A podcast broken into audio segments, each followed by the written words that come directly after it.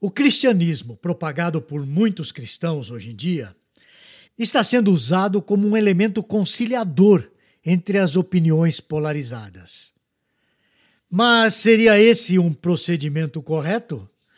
Como deveria ser o discipulado nesses tempos de tanta polarização? Para falarmos sobre esse assunto, eu vou trazer aqui um texto de alguém que vai nos ajudar bastante a compreender os vários aspectos desse assunto. Ele é biólogo, formado pela Universidade Mackenzie. Fez sua iniciação científica no Instituto de Ciências Biomédicas da Universidade de São Paulo. É professor de ciências e biologia há 20 anos. É estudante de mestrado no Seminário Teológico Servo de Cristo, no curso Master of Divinity. Faz ainda mestrado no Laboratório de Investigações Médicas da Faculdade de Medicina da USP. Eu estou falando do Marcos David Moon Pointner e o tema que ele aborda hoje no Teomídia Blog tem como título A Polarização do Evangelho.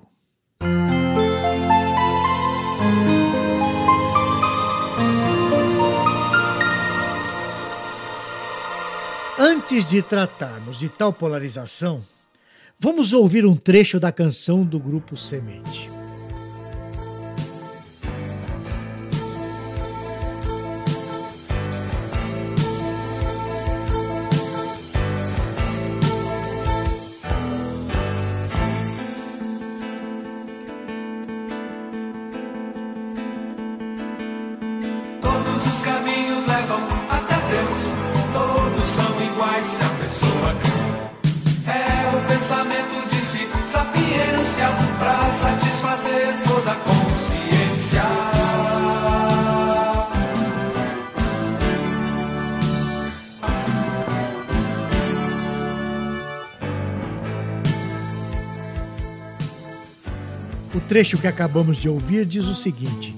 Todos os caminhos levam a Deus, são todos iguais, se a pessoa crer. É o pensamento, sapiência, para satisfazer toda a consciência.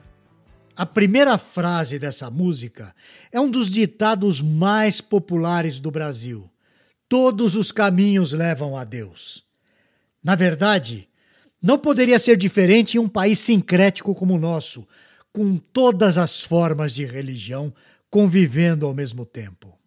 Aquele que faz oferendas a Iemanjá é o mesmo que recebe a hóstia no domingo e espera receber alguma mensagem de um parente já falecido em alguma sessão espírita durante a semana. Outra frase muito popular entre nós é a seguinte: Todos são filhos de Deus. Esse tipo de frase parece fazer com que o grande amor de Deus seja suficiente a ponto de aceitar tudo de todos. Segundo eles, Deus só pode ser suficientemente amoroso se amar a todos, se todos forem seus filhos, ou se todos o acharem, não importando o caminho que seja trilhado. Alguns dias atrás, eu fui questionado sobre como deveria ser o discipulado nesses tempos em que as opiniões são tão polarizadas? Acho que a pergunta realmente faz sentido, pelo menos por dois motivos antagônicos. Isso tem muito a ver com o dualismo. E o que vem a ser isso? Dualismo é uma forma de pensamento que separa a realidade humana em duas frentes opostas. Por exemplo, é comum ouvir dizer que os cristãos vivem num dualismo ao tentar conciliar a vida espiritual e a vida material. Há quem diga que conciliar essas duas esferas da vida cristã é impossível. O primeiro motivo pelo qual entendo que essa pergunta é relevante é o fato de que o cristianismo, propagado por muitos cristãos hoje em dia, está sendo usado como um elemento conciliador entre as opiniões polarizadas. A mensagem correta, diga-se de passagem, de que Deus é amor, está sendo usada como um amálgama numa sociedade em que até mesmo familiares quebram seus relacionamentos por causa da polarização das ideias. Há pastores espalhados pelas redes sociais usando Jesus Cristo como uma figura de reconciliação entre dois lados opostos. A postura de Jesus diante dos dilemas que enfrentou é usada como exemplo a ser seguido para quem quer evitar o conflito e apaziguar os ânimos. Nós ouvimos coisas como: Jesus não condenou ninguém, nem a mulher adúltera. Ou então, Jesus andava com os piores pecadores. Jesus isso, Jesus aquilo, tudo é Jesus. Entretanto, vale lembrar o que Jesus disse à mulher adúltera: Vá e não peques mais. Isso está registrado lá em João, capítulo 8, versículo 11. Embora ele não tenha condenado, deixou bem claro que ela era pecadora, tanto quanto seus acusadores, e que ela deveria abandonar a vida que tinha. No entanto, ao ouvir essa pergunta, como deveria ser o discipulado nesses tempos em que as opiniões são tão polarizadas, eu vejo um segundo motivo para essa pergunta. E ele é realmente importante. A mensagem da Bíblia é polarizada e coloca Jesus exatamente em um dos polos. Foi Jesus mesmo quem disse: Eu sou o caminho, a verdade e a vida. Ele não disse um caminho, ele não disse uma verdade, ele não disse uma vida, ele disse o caminho, a verdade e a vida. Ninguém vem ao Pai a não ser por mim. Essa declaração de Jesus encontra-se registrada em João capítulo 14, versículo 6. Portanto, o ditado popular destacado na música do Sérgio Pimenta que ouvimos no início, não pode ser verdadeiro quando confrontamos com essa frase de Jesus. Você quer uma mensagem mais polarizada do que essa de Jesus? O Jesus, propagado insanamente pelas pessoas, parece ser bem diferente daquele Jesus que é apresentado nos evangelhos. A verdadeira pregação do evangelho não dá espaço para especulações ou dualismo. Não! Mil vezes não. Não são todos os caminhos que levam a Deus. Há um só caminho, há uma só porta, há um só Salvador. E há uma só possibilidade que está registrada em 1 Coríntios, capítulo 2, versículo 2. Jesus Cristo e este crucificado. A pregação que diz que Jesus é uma via de escape para a sociedade é falsa, mentirosa e maldita, nas palavras de Paulo aos Gálatas. Não é Jesus e mais alguma coisa. Não é Jesus e mais uma outra forma de pensamento. Não é Jesus e Buda. Não é Jesus e Kardec. Não é Jesus e Ellen White. Muito menos Jesus e Maria.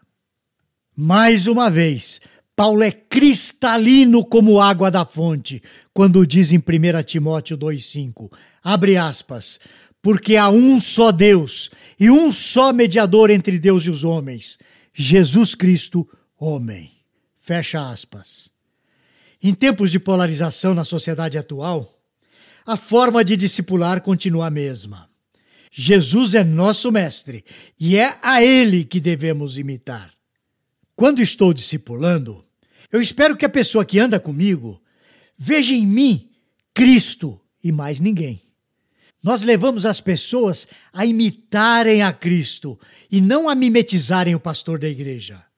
O meu discipulador deve me fazer enxergar Jesus Cristo através da sua vida e seu exemplo. Eu não posso ter a vida do meu discipulador, mas tenho que imitá-lo naquilo em que ele imita Cristo. É por isso que Paulo disse em 1 Coríntios, capítulo 11, versículo 1. Abre aspas.